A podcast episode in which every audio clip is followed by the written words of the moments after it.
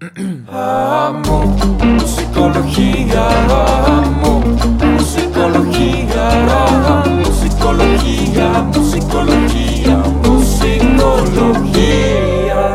Buenos días, buenas noches, buenas tardes, buenas mañanas, madrugadas o la hora que sea.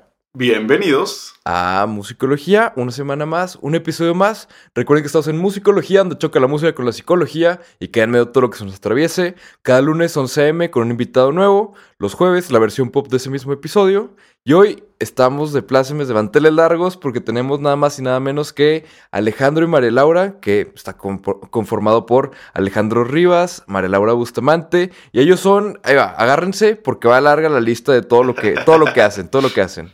Son un dúo, son compositores, cantautores. Alejandro también es productor. María Laura parte imparte talleres de composición. Alejandro estudió artes visuales. María Laura estudió artes escénicas. Los dos son músicos. Son multidisciplinarios y multifacéticos, como se puede ver en esta introducción, obviamente. Y por si fuera poco todo esto demás, son papás. Pero Alejandro, María Laura, ¿cómo están? Bien, ¿qué tal? Muchas gracias. por gracias. la intro. Y ahí me olvido algunas cositas que, que, que tú has recordado. Un- una que otra cosa que no, que no se acordaban que, que habían hecho, que sabían hacer. ¿no? Incluso. Mira, también hice eso. claro. Sí, sí, sí, pasa. Y bueno, antes de, de empezar ahora sí con la, con la entrevista, nada, me faltó decir que los encuentran en plataformas de streaming como Alejandro y María Laura y en redes como arroba Alejandro y María Laura. Pero nos da mucho gusto que nos acompañen. Tú, Borrego, ¿cómo estás? Todo muy bien y ahora platicando con Alejandro y María Laura le- les comparto una premisa que ya nos van, se van a venir para acá a vivir a México, entonces los vamos a tener más cerquitas y es que empiecen a seguir la pista porque vamos a escuchar mucho más de ellos por acá. Eh, eso yo no lo escuché. Creo que ¿Eh? apagando el aire. es correcto. Justo, Ah, ah, sacaste, ah, sí, sí. justo te sacaste los audífonos y creo que ahí te la Es que pediste. se me, olvidó, se me olvidó apagar el aire, entonces tuve que ir a apagar el aire. Entonces cuando dijeron así, o sea, ahorita que lo dije borrego, yo dije que... Ah. Ah, caray. Échenme aire. Pero no, muy bien. Qué bien, acá los esperamos en ese caso. Ya entendí por qué está diciendo algo sobre una carne asada borrego. Es correcto. Ya, ahora to- to- todo tiene sentido. Pero digan, vamos a, vamos a hablar, hablando de noticias, hablando de cosas importantes que se están pasando.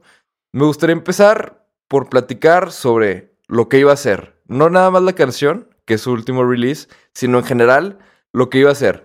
Estaba leyendo que, que lo que iba a ser, que es su último release, es, o sea, trata básicamente sobre todo lo que antes de la cuarentena, antes de la pandemia, iba a ser y por este 2020 y 2021 también, ¿no? Pero tan extraños que hemos tenido y que estamos teniendo, pues hay muchas cosas que, que iban a ser y ya no fueron. Pero me gustaría preguntarles a ustedes, Alejandro y María Laura, ¿qué es algo que iba a ser y afortunadamente ya no fue?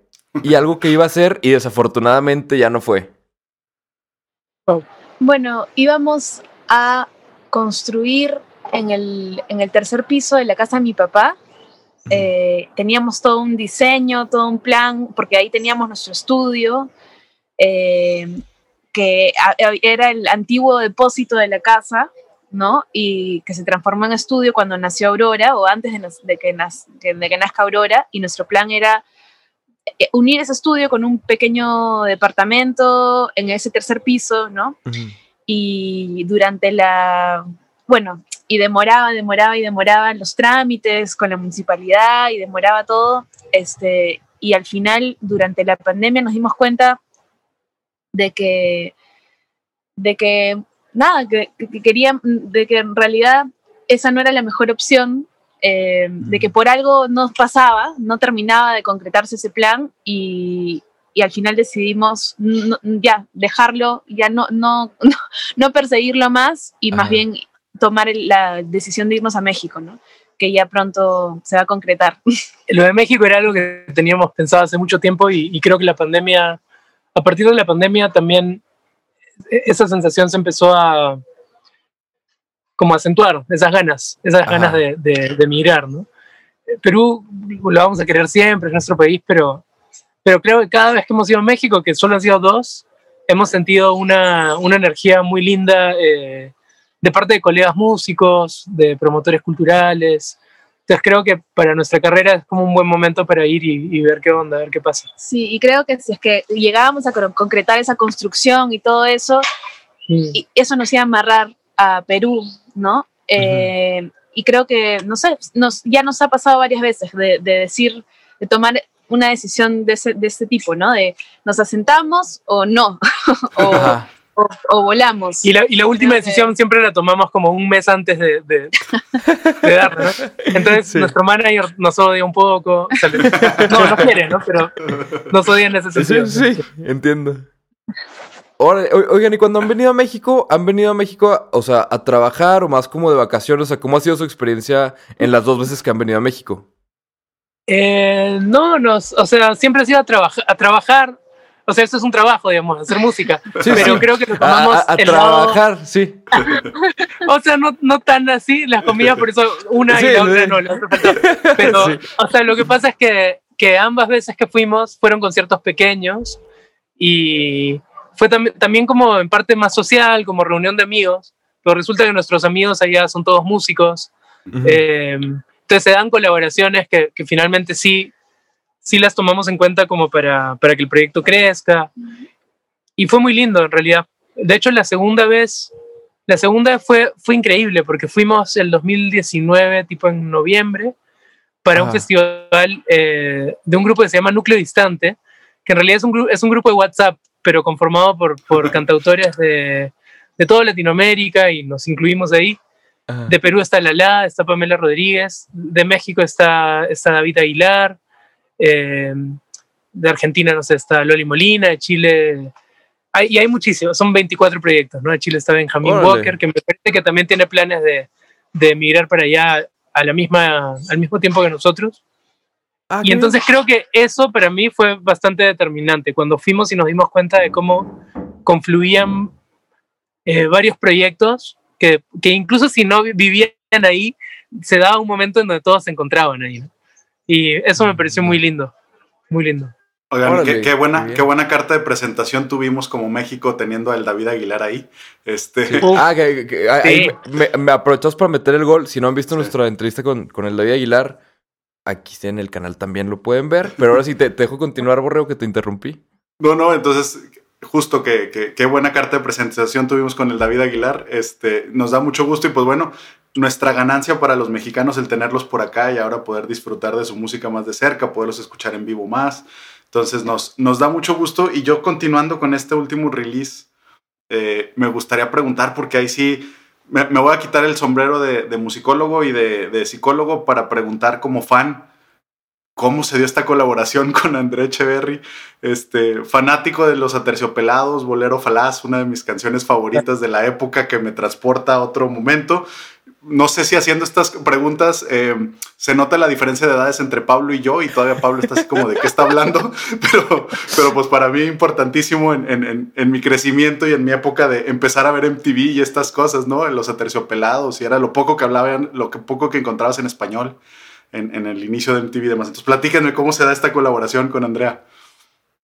Y bueno, igual nos, como, como tú has dicho, ¿no? Igual nosotros, eh, para nosotros era, eh, Andrea era un ícono, ¿no? La- también la, la hemos visto, la hemos escuchado desde, desde chicos, desde adolescentes, ¿no? Claro, yo me acuerdo yo a los 10 años, yo tengo una hermana que mayor, o sea, me, que me lleva dos años, yo tengo 34.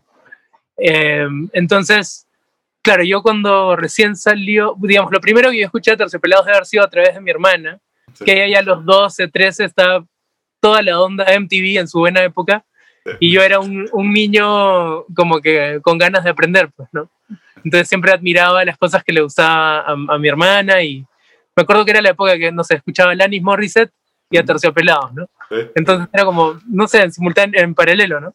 Mm. Esta cosa anglo y la cosa latinoamericana. Y a mí me volaba la cabeza los videoclips, que iban de la mano también creo en la misma época de Café Tacuba, cuando sacaron el re, Sí, sí, sí. ¿no? Entonces, este, todo eso a mí me, me, me pareció como, wow, esto es chévere, qué chévere ser más grande, digamos, ¿no? Y a mí me encantó. Pero las- el acercamiento con Andrea, siento que fue, bueno, fue, fue como casual, ¿no? Fue medio, medio loco porque nos invitaron a un programa en el 2013. eh, 2000, sí, o cato- 2013, 14, 2014. 14. Ujú. Paulinho Mosca, ¿no? De Brasil. Que- Sí, viajamos a, a Brasil, grabamos este episodio para este- esta serie que se llama Encuentros en Brasil y Andrea Ajá. iba a ir a- grabar su episodio la semana siguiente. Y entonces nos enteramos de eso, ¿no? Que el mismo equipo de producción con el que estábamos trabajando esa semana iba luego a trabajar con Andrea la siguiente semana. Eh, entonces le dijimos al asistente de dirección, le, dijimos, le, dimos nuestro disco y le dijimos, por favor, dale nuestro disco a Andrea Echeverry, que somos super fans. Y nos dijo, claro, chicos, no se preocupen. Y le hablaron de nosotros, le dieron el disco y al poco tiempo quien nos escribió fue Catalina Ávila, que es eh, también cantautora, pero en ese momento estaba de percusionista con Andrea y había hecho el viaje con Andrea a Brasil y nos dijo, chicos, su, disco nos ha encantado, está sonando un montón en la casa de Andrea, la, la hija de Andrea también es, se ha vuelto fan, este, que en esa época creo que la hija de Andrea tendría 13 años, 14 años, no sé. Este, y entonces cuando fuimos ese año, a fines de año fuimos a Bogotá por primera vez a tocar y Andrea y su hija y Catalina fueron al teatro y ahí nos conocimos ya en persona, buenísima onda, increíble, como nada, nos, dijeron que habían cantado todas las canciones durante el concierto, buenísima onda, increíble, increíble. Para nosotros era un sueño hecho realidad. Y de hecho, a partir de eso hemos colaborado pues en, en conciertos en Colombia, en, en Perú. Creo que ellos cuando hicieron un concierto acá, creo que el concierto más grande digamos, la audiencia más grande que hemos podido ver desde el escenario. Eh, hicieron un vivo por el rock, un festival muy grande, a Terciopelados, que cantamos, cantamos boleros faladas con ella. Eh, me agarré la, guitarra, la guitarra de Andrea, que es una guitarrita mini así, loquísima, que se desafinaba todo el rato, pero sonaba bien. Y, este, y cantamos, pucha, frente a, qué sé yo, 20.000 personas, una locura así. Y eso fue, fue alucinante. De ahí hemos hecho un disco, participamos en un disco tributo a Terciopelados. Y la última colaboración previa a esta fue cuando fuimos al Stereo Picnic en 2019 eh, y Andrea se subió a cantar eh, una canción junto a nosotros y también. Entonces la, amistad siempre ha estado desde que la conocimos, pero nos faltaba como una colaboración. Y cuando María Laura compuso esta canción sentíamos que algo faltaba, como que había una, había también, además de esta cosa medio nostálgica de lo que iba a ser ya no será y medio, dura, también había como una energía medio, medio punk, medio punk rock que, que sentíamos en la voz. Que, que, yo carezco y María Laura también. o sea, no, no, nos ponemos, hacemos la finta, ¿no? Como, ah, subimos un poco, pero nunca subimos tanto. Entonces Andrea era como, perfecta. Y pucha, nos sorprendió lo que hizo, a mí me parece increíble. lo, lo, platicaste y nada más la idea de que la hija adolescente de quien fue tu ídolo de adolescente cante tus canciones me voló la cabeza. Este, me pareció como impresionante, como un, full circle muy padre de, de, por qué estás en la música y lo que puede impactar eso. Entonces, pues muchas felicidades y, qué padre que se dio. Y, aparte, como dicen, de una manera muy orgánica, en donde lo que recibió fue un disco y eso la llevó a buscarlos y a contactarlos y a, si me gustó la música, me parece como un, un muy buen cumplido, digamos, sobre la calidad de su música. Sí, qué, qué, padre, qué padre. A mí me, encantó la historia y no, no sabía que Borrego era fan, pero aquí uno se entera de, cosas muy peculiares de vez en cuando. Este, Borrego, la, burla, la burla de Pablo es que lo único que ha escuchado de mí que me gusta de rock es, es, justo Café Tacuba. Entonces, cuando dijeron Café Tacuba y se me iluminaron los ojos, este, sí, sí, Pablo siempre ha sido la, la, broma de que es lo único que he escuchado que me gusta de rock. Pero bueno, a Terciopelados también está ahí. Aquí cuando se menciona Café Tacuba, la trova o la poesía, Borrego se descontrola. O sea, esos son, eh, eh, eh, esos son como sus triggers, por así decirlo, hasta donde sabemos. Son los que, hemos los que hemos descubierto. Pero oigan, Alejandro y María Laura, ¿les parece si pasamos a esta sección llamada La Pregunta Robada, donde alguien, un artista que ustedes conocen, en este caso, un artista paisano de ustedes, también peruano, les mandó una pregunta que la verdad es que yo creo que es de las mejores preguntas que han mandado, ¿eh? O sea, porque está como muy... O sea, es una pregunta que debimos de haber hecho nosotros. este... Pero la pregunta de hoy viene nada más y nada menos que de Lorena Bloom o Lorena Blume. Y sí, sí, sí, Este, pero Lorena lo que, lo que manda a preguntar es lo siguiente. Lorena dice, después de tres discos y uno más en camino, ¿Siente que hacer discos nuevos es una obligación y se vuelve más difícil con el tiempo? ¿O hasta ahora todo lo que han hecho ha salido naturalmente? Wow. Em, Exacto, sí, yo, yo lo mismo la, la leí y dije, wow, eso lo debimos haber pensado nosotros. Lo máximo, Lo- Lorena, la, la queremos mucho y admiramos muchísimo su chamba, por cierto. Sí, la, Eh, nosotros también. Sí. Yo siento que, que lo de los discos es difícil ahorita contestar justo eso porque este disco que estamos haciendo ha sido un proceso como, como muy largo, muy un proceso distendido como a lo largo de, de la pandemia, casi. Ajá. Toda la pandemia y, y sigue, ¿no? Eh, Sí, sí. Y nos faltan pues cinco canciones. Y lo, lo distinto ha sido como que no hemos grabado todos juntos, sino que hemos dedicado pues tres meses a un- una canción, de ahí tres meses a otra, tres meses a otra. Entonces yo todavía me, me cuesta sentirlo como un disco.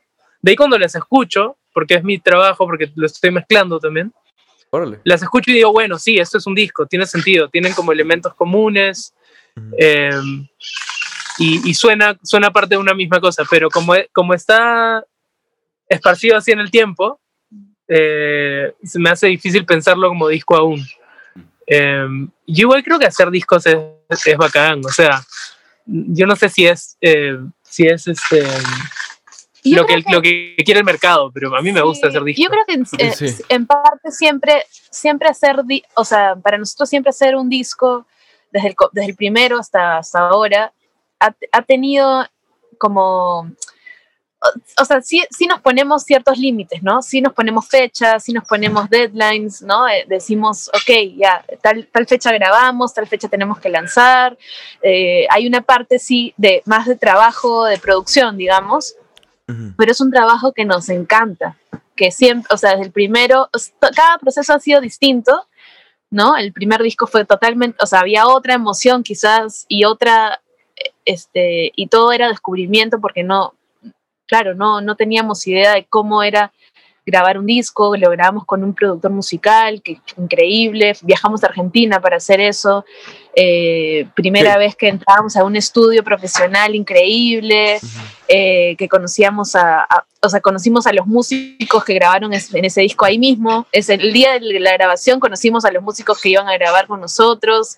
Era todo así como todo era sorpresa, todo era nuevo, ¿no? Pero ahora que quizás ya el- nos hemos apropiado del proceso de producción, que, que- que tenemos más las riendas y el control de- del, del trabajo y de todo, igual sigue siendo muy, muy disfrutable.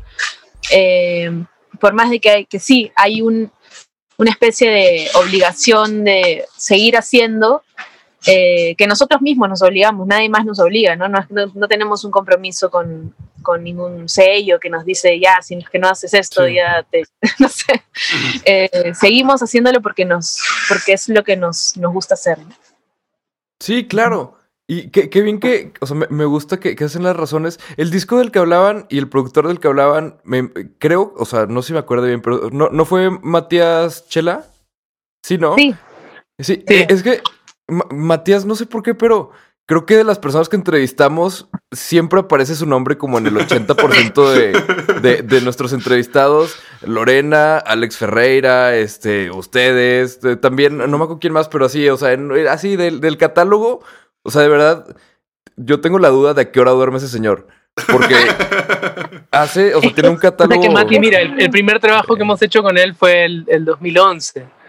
Eh, y, y Mati, no sé, no sé, pues nos llevará, nos llevará pocos años, ¿no? Pero él es muy joven y ha hecho mucho desde muy chico.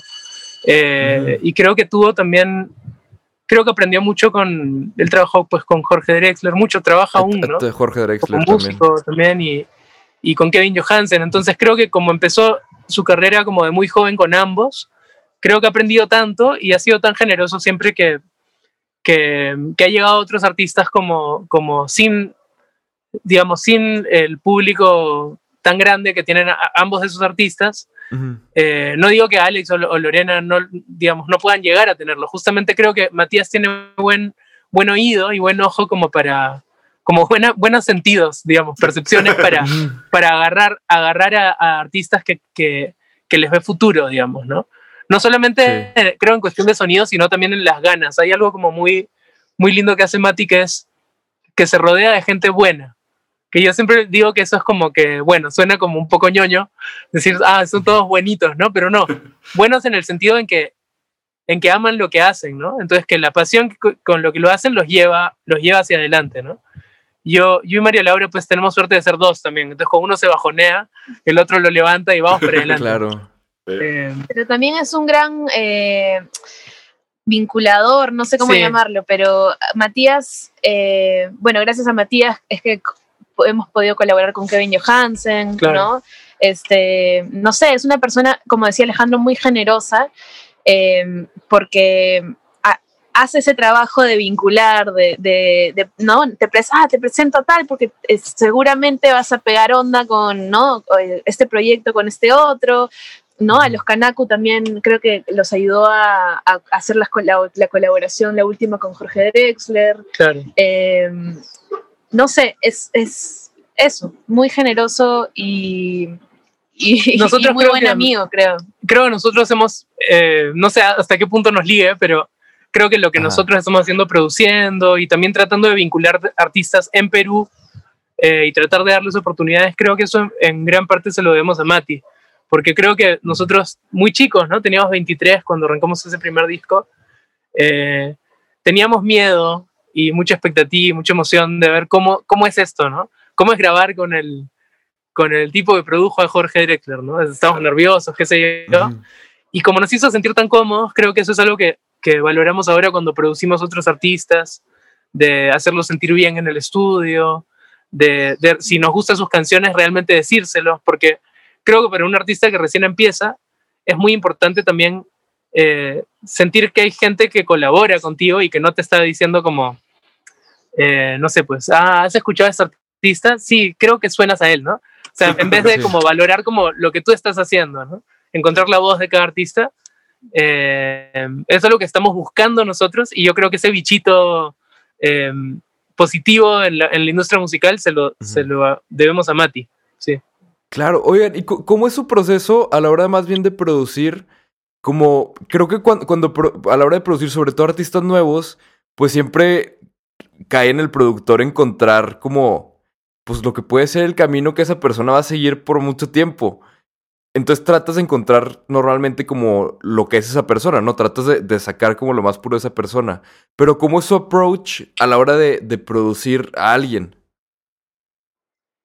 Sí, varía porque creo que pa- para mí, igual para mí lo primero son las canciones, ¿no? Que ya puede sonar un poco cliché, ¿no? Porque creo que todos los productores lo dicen. Pero si no hay una canción, mm, creo que, o sea, creo que hay que llegar a la canción a su forma más redondita, más linda, donde la canción la puedes tocar con una guitarra acústica o con un piano y que funcione. Y ya después la puedes producir.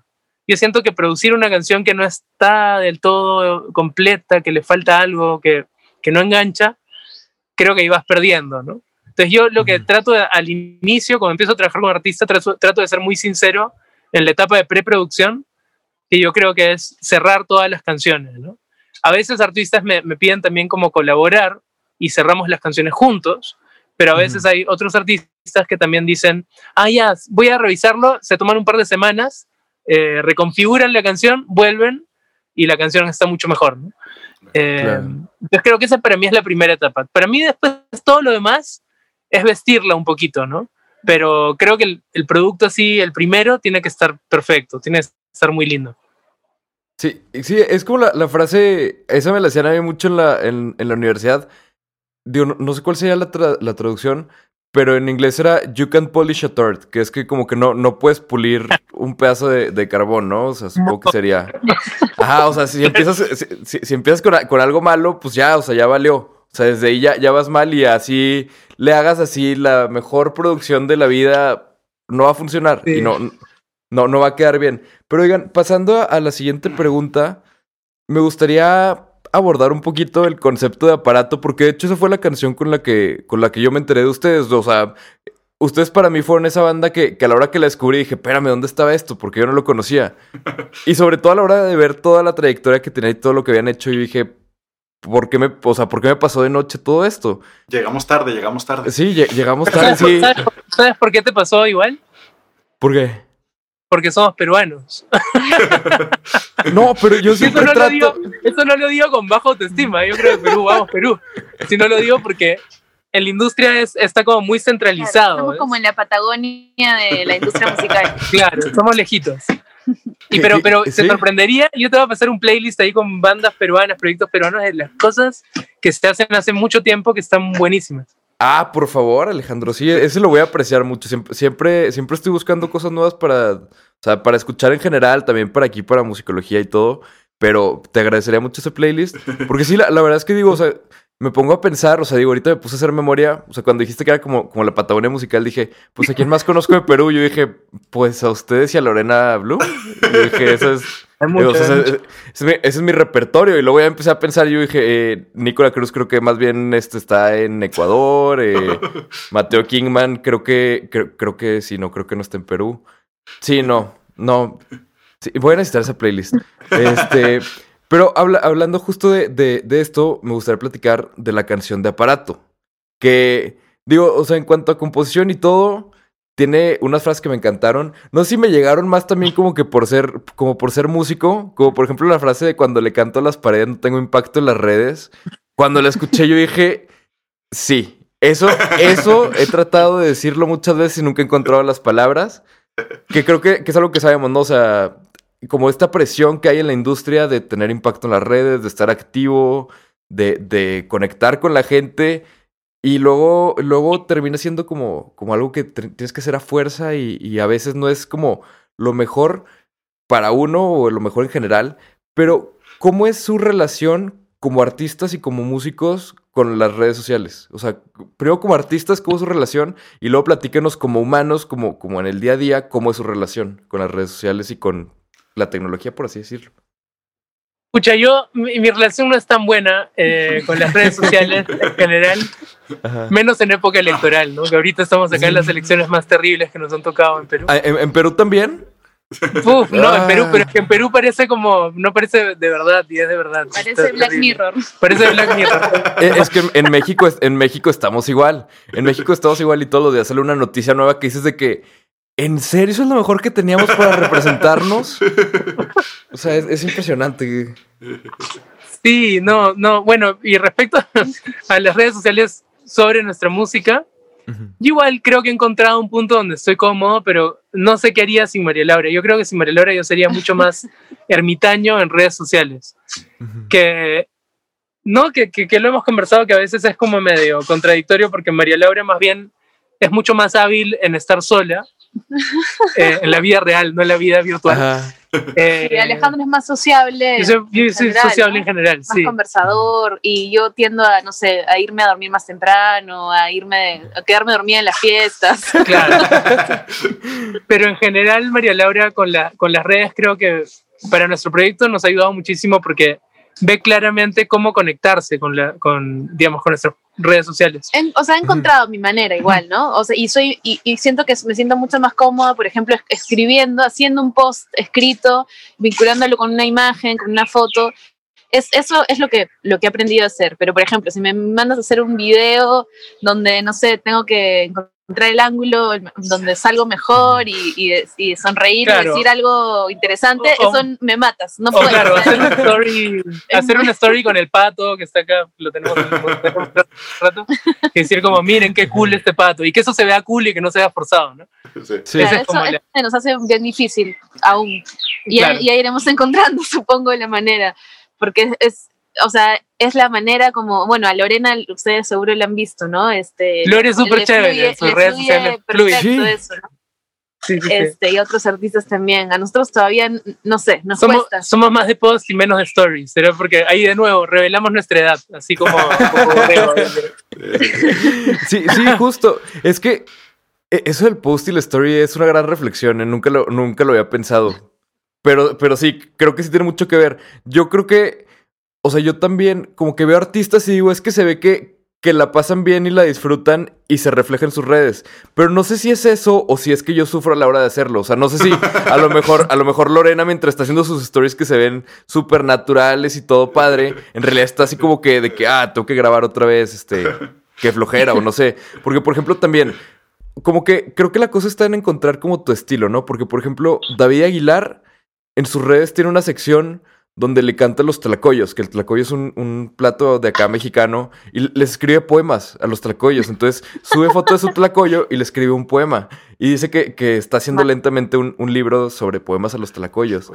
Pero, no, o sea, como que hay, hay, formas, ¿no? O sea, hay formas de llevar una buena relación, pero en el lado humano dirían, di, dirían que, que, también llevan una buena relación, o sea, su relación es más, más ausente con las redes sociales en el lado humano, o tal vez en, en sus cuentas personales, o sea, o en el que tanto usan las redes sociales ustedes como consumidores, no tanto como creadores. O sea, ¿cómo, cómo es su relación con las redes sociales como consumidores, más bien? Eh, bueno, sí, yo creo que estamos ahí. Es, es, difícil no, no pegarse a bueno, en esta época, como decía Alejandro, ¿no? Por ejemplo, del, ¿no? que estamos viviendo un, una cosa extrañísima con, con, las elecciones, estamos todo el tiempo pendientes de, de, noticias o los comentarios de, no sé, ah, ¿qué dijo tal persona sobre tal tema? Este, no sé, o sea, sí, sí estamos ahí pendientes, pero a mí me gusta también poder desconectarme, ¿no? No estar, o sea, no levantarme y directamente ver el teléfono, poder dejarlo hasta que lo necesite realmente, o cuando estoy sí. trabajando, trato de, de, silenciarlo, ponerle, o sea, dejarlo en costado, porque es muy difícil, si no concentrarse, ¿no? Poder, este, eh, no sé, o sea, cuando, y cuando trabajo, en redes sociales cuando ah, tengo que hacer un post, que sé yo, trato de, sí, también dejarlo un costado, concentrarme en lo que quiero decir y luego, bueno, felizmente ahora tenemos también una, una persona que nos ayuda a, a ya luego hacer, este, no sé, pues ponerlo directamente en Instagram, mm. en Facebook, poner el, mm. no sé, saber eh, etiquetar a las personas y qué sé yo, ¿no? Esa parte eh, ya trato de, de delegarla porque si no me puedo pasar horas en, en un trabajo que, que, no sé, que me quita tiempo para poder hacer música, ¿no? Creo que, sí. que es importante, o sea, me pasaba antes, antes muchísimo, ¿no? Que sentía que el trabajo más productivo era el trabajo que hacía en la computadora, redactando documentos, este, haciendo trámites, o sea, sentía por alguna razón mi mente me decía que ese era mi trabajo productivo y que, que sentarme al piano, eh, mirando el cielo y tratando de este, o sea, escribir algo, que eso no era productivo, que eso era como un, un, no sé, era como un placer culposo. Y ahora me doy cuenta que mi trabajo más, más importante más productivo es darme el tiempo de, de, hacer canciones, darme el tiempo de escribir notas en un cuaderno, darme, darme el tiempo de practicar piano, de, de explorar con el instrumento, eh, de ser creativa, ¿no? que ese, ese trabajo es el que tengo que nutrir y no el trabajo de oficina. Y, y, que creo que además esa es la parte del trabajo por el que nos apuntamos la mayoría, ¿no? O sea, creo que, o sea, bueno, es que hoy en día existe este fenómeno de que, o sea, bueno, más bien en general existe ya el fenómeno de que como músico sobre todo hay que ser todólogos, ¿no? O sea, tienes que ser este content manager, community manager, tienes que aprender de redes sociales, de, de mil cosas.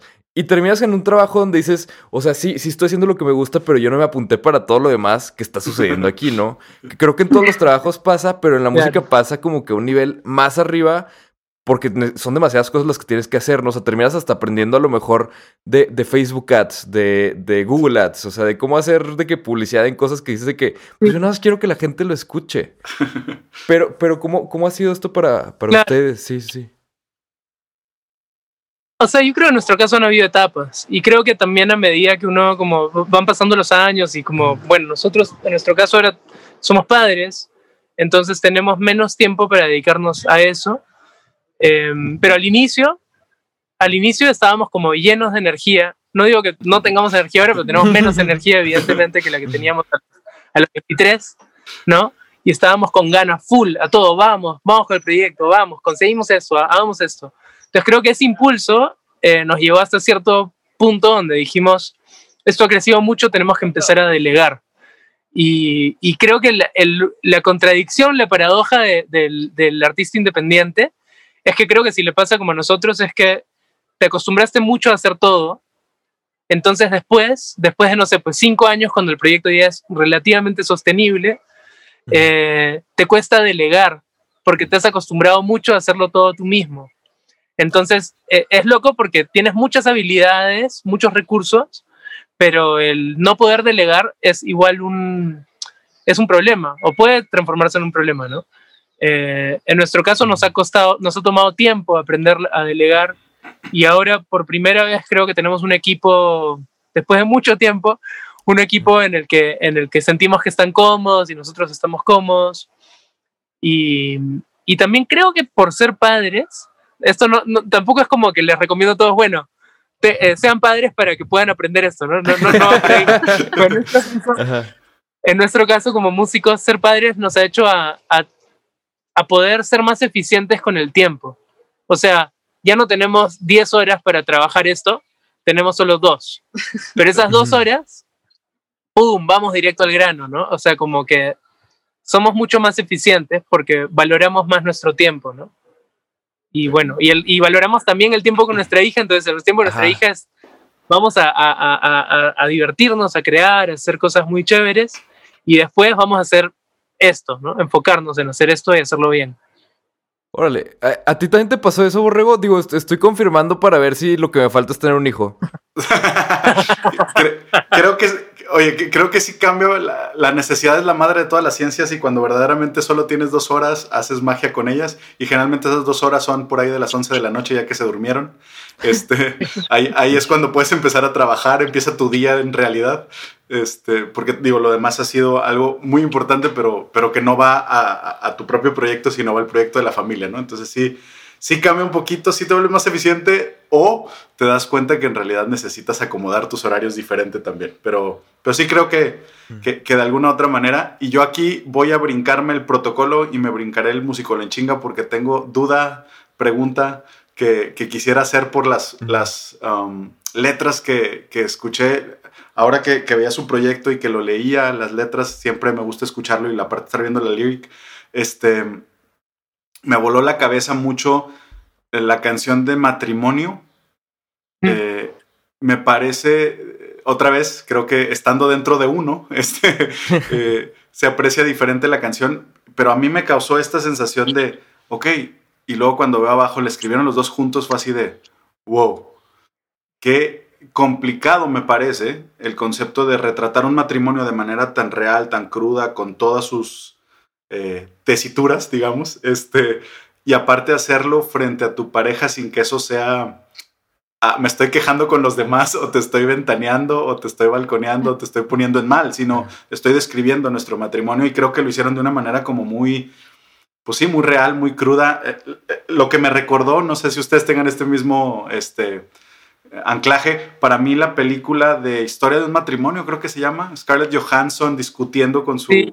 pareja, esa escena me, me, me abrumó, me, me llevó casi a las lágrimas, a mí también por esa sensación de, ok, acabo de ver una pelea muy real, no necesariamente igual a las mías, pero que muy de dos humanos que se aman, pero están ahí. Y creo que su canción también me llevó más o menos esa misma sensación de, se nota el amor, pero se nota también pues, la complicación de la convivencia. Y ahora escribirla juntos, por favor, explíquenme cómo la lograron esa. Bueno, te cuento que esa canción eh, era fue, fue chistoso porque ya teníamos una melodía y una armonía para esa canción, pero con otra letra, con una letra que no decía nada, con una letra como de juego, que, que no nos gustaba, que no decía nada en realidad.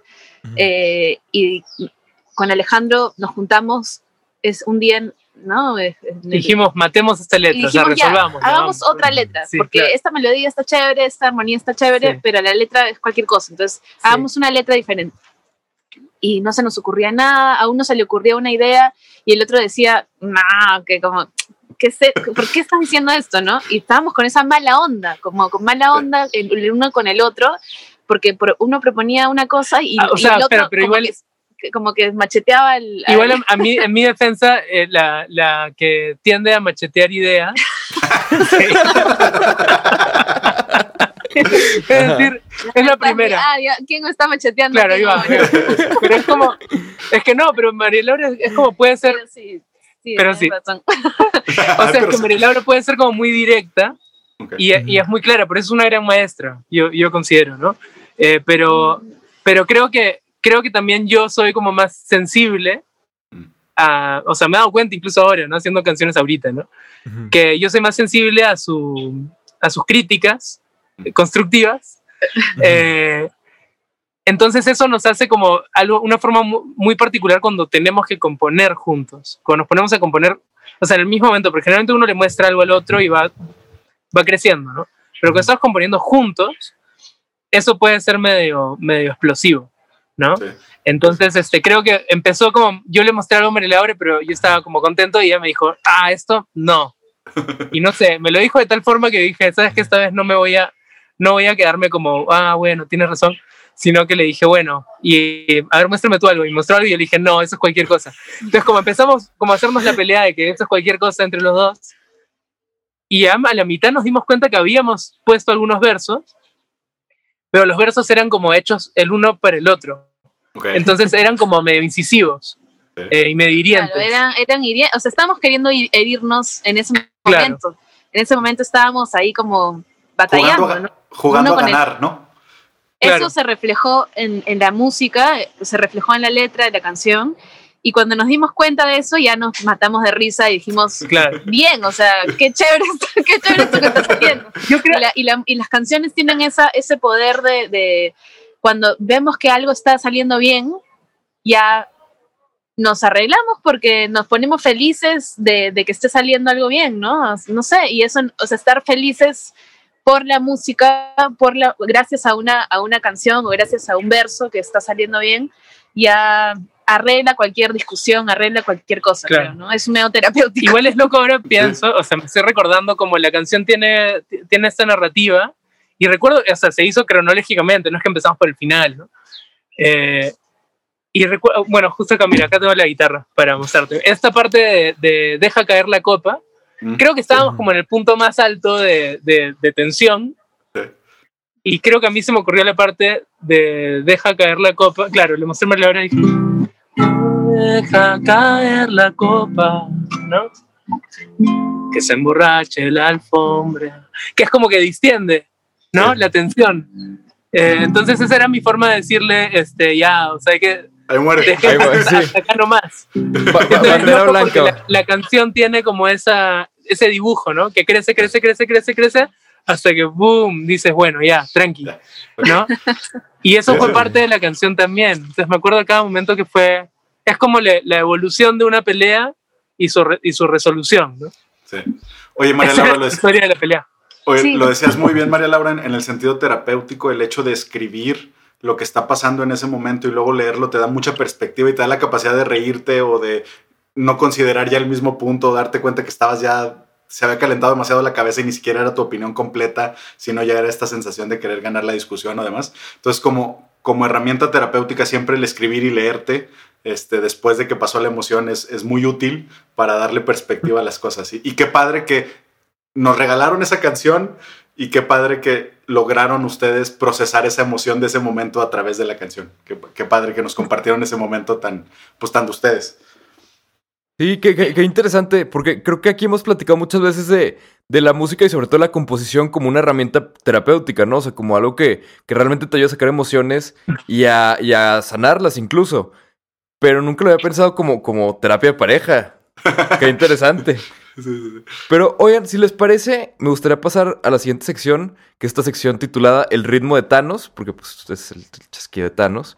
Este, pero como son varios, pues van con ritmo.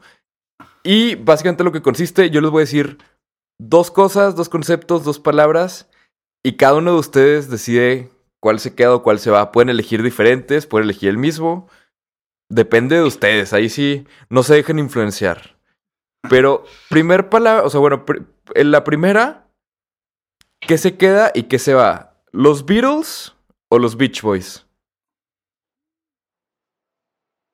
Wow, qué difícil.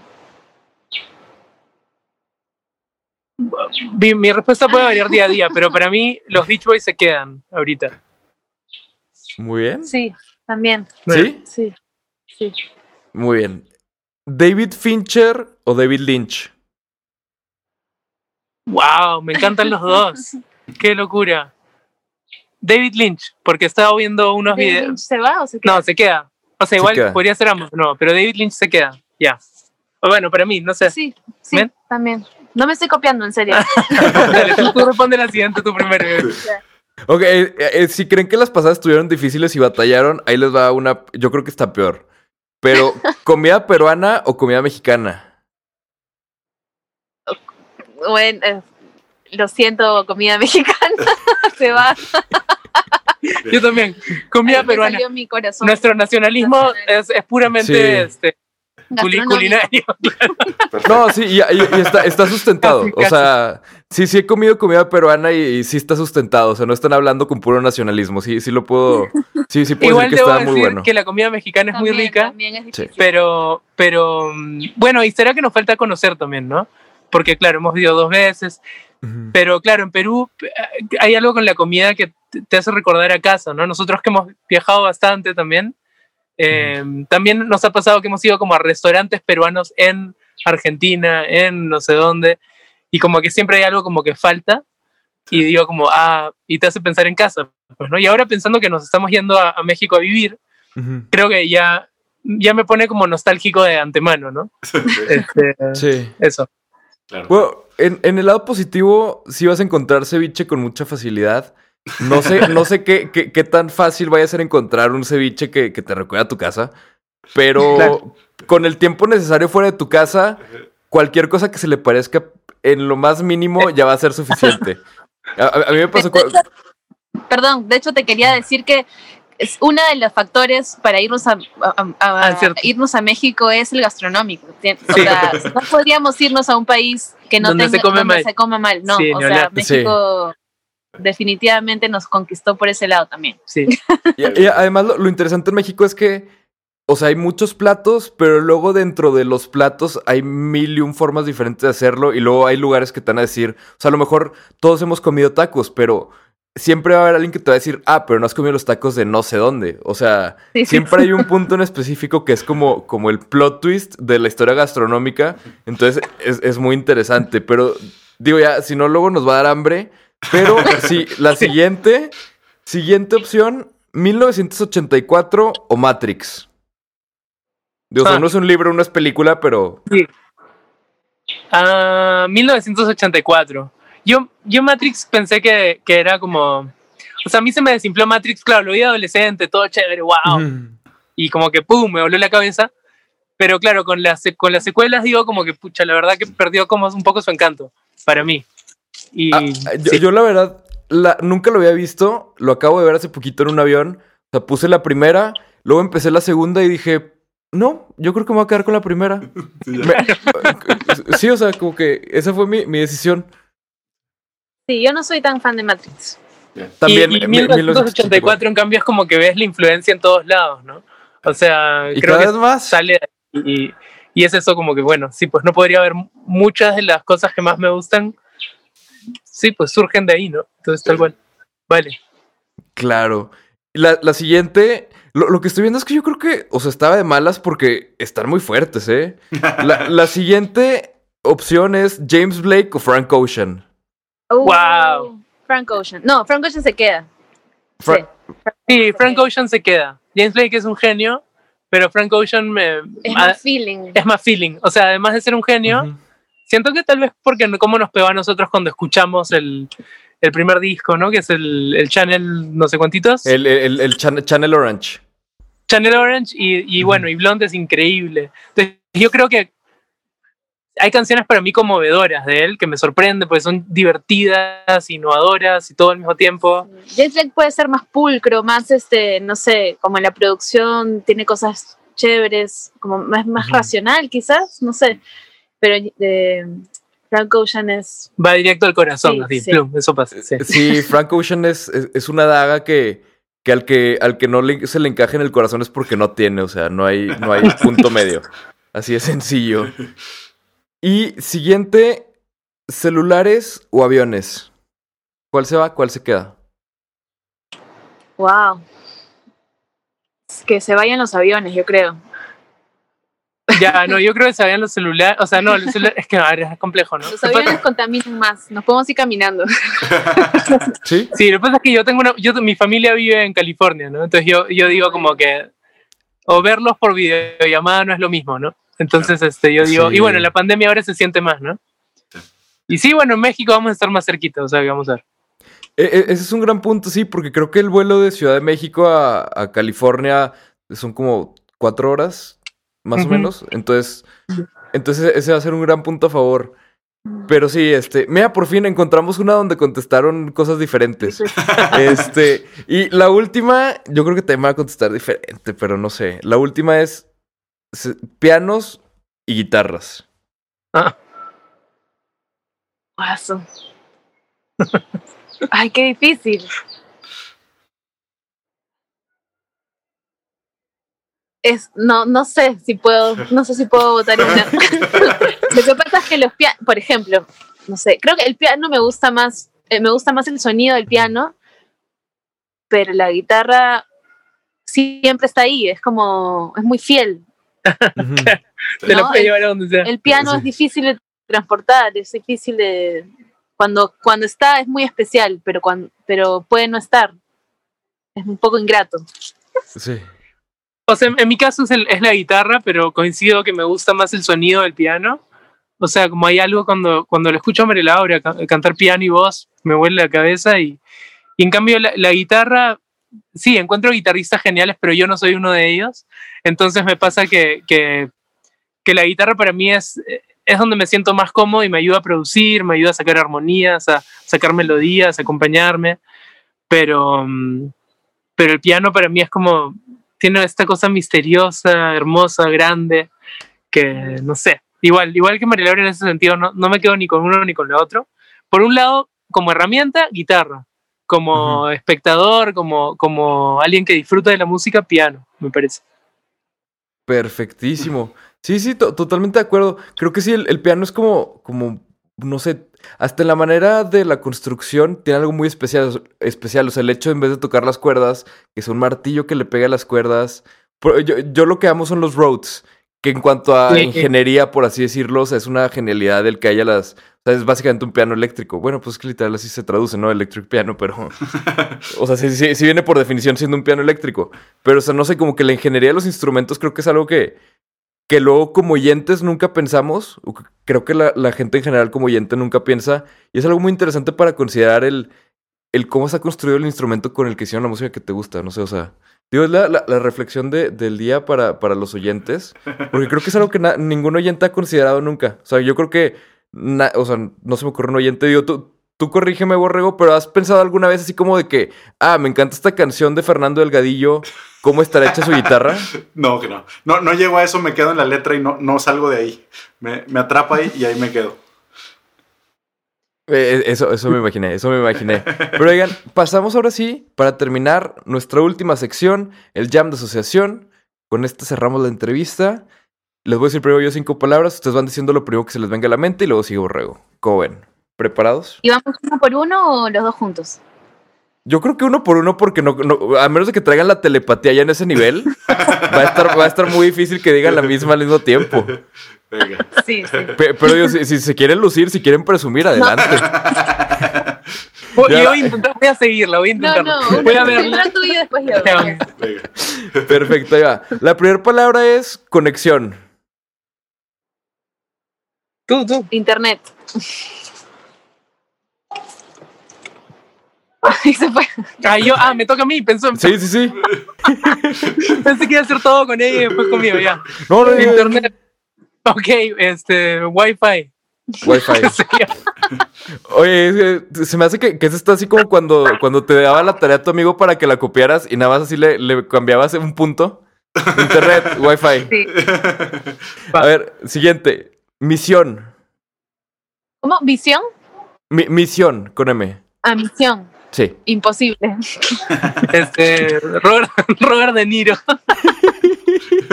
La misión, claro, la película, amigo. Sí, Sí, sí, sí. Su- Sueño. Surrealismo. Aurora. Aurora es el nombre de nuestra hija. Perfecto, perfecto.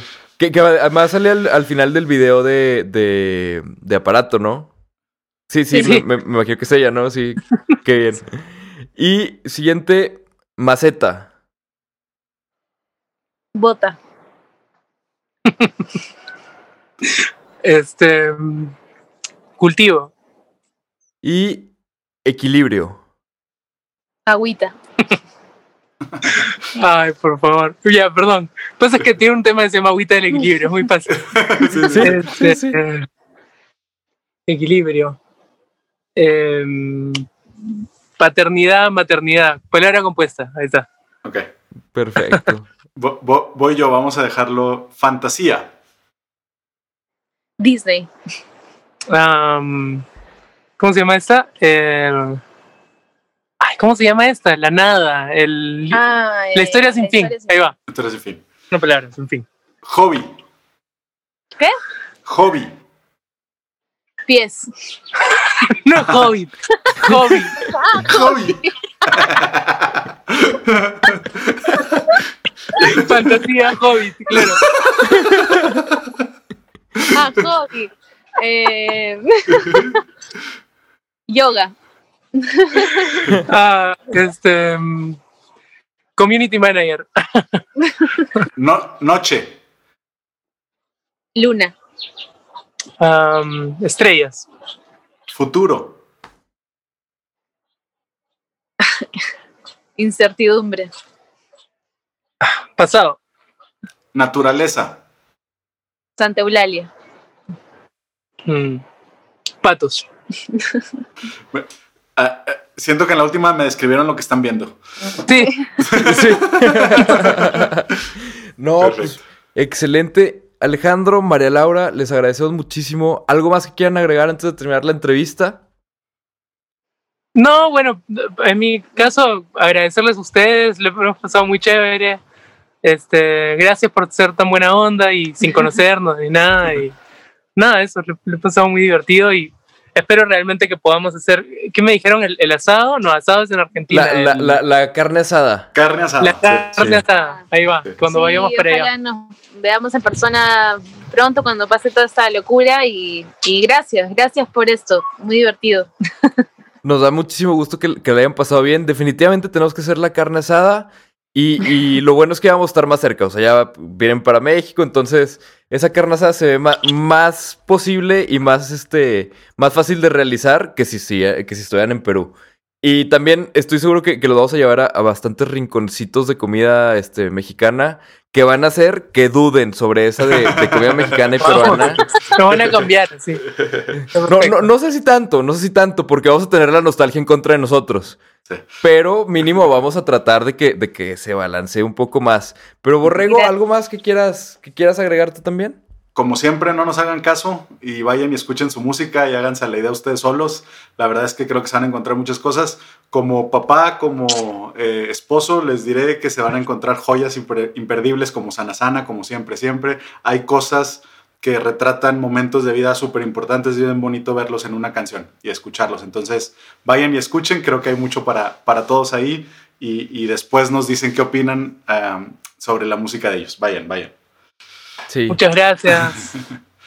Un gusto. Pues nada, también les agradezco mucho a todos en su casa. Nos la próxima semana con un episodio nuevo. Esperamos la hayan pasado bien, hayan disfrutado. Vayan, dense la vuelta, tienen que escuchar todo el repertorio. Sobre todo, yo creo que estos últimos releases que van a ser parte del nuevo disco, o sea, que estoy empezando en Sana Sana, son, son un buen punto para empezar. Porque creo que la, producción está tomando un giro muy interesante este, hacia, hacia otros lugares, pero digo, eso lo puedo platicar después. Aquí tienen su programa cuando quieran regresar. Y nada, muchas gracias a todos en su casa. Nos vemos la próxima semana con un episodio nuevo. Bye. Adiós.